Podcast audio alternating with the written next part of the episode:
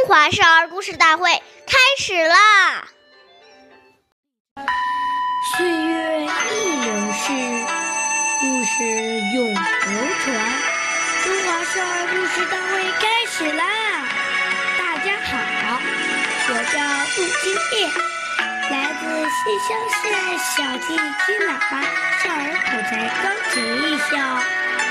我今天给大家讲的故事是。《孟母断机》第二集，父母教，须敬听；父母责，须顺从。那这段小古文是什么意思呢？对父母的教诲，要恭敬的聆听。我们做错了事，父母责备。要顺从的接受，不可强词夺理，使父母生气、伤心。孟子在小的时候，有一天读书厌倦了，就跑回家里。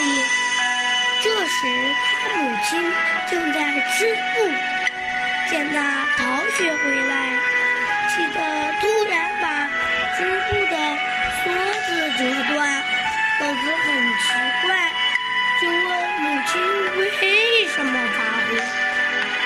母亲母亲说，织布要一线一线的织，才能织成。但如果把梭子折断了，不去织它，还能织成一匹布吗？你的学业也一样啊。成就厌倦了，什么时候才能成为有用之才呢？孟子听了母亲的教诲，恍然大悟，从此发奋读书，后来终于成成为有名的大学问家。下面有请故事大会导师王老师为我们解析这段小故事。掌声欢迎！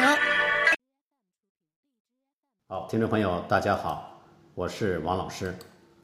我们把上面这个故事呢，给大家进行一个解读。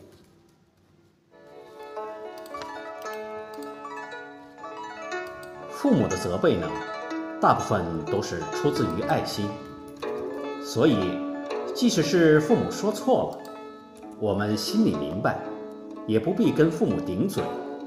有则改之，无则加勉。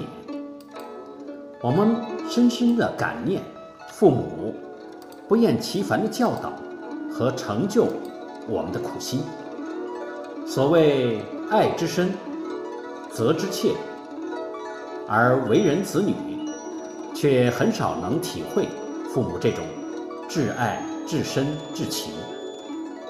犯了错，不但不能接受父母的教诲。反而阳奉阴违，甚至起厌烦心，说出冒犯父母的话，让父母伤心至极。故孔夫子说：“色难，侍奉父母难在永远保持和颜悦色。”仔细想想，我们是否父母说一句，而顶了好多句呢？深信。每个人都希望做一个孝子，因为自古以来，孝子是最有福的人。那么，就让我们先从事亲、悦亲，让父母心生欢喜开始吧。感谢大家的收听，我们下期节目见。我是王老师。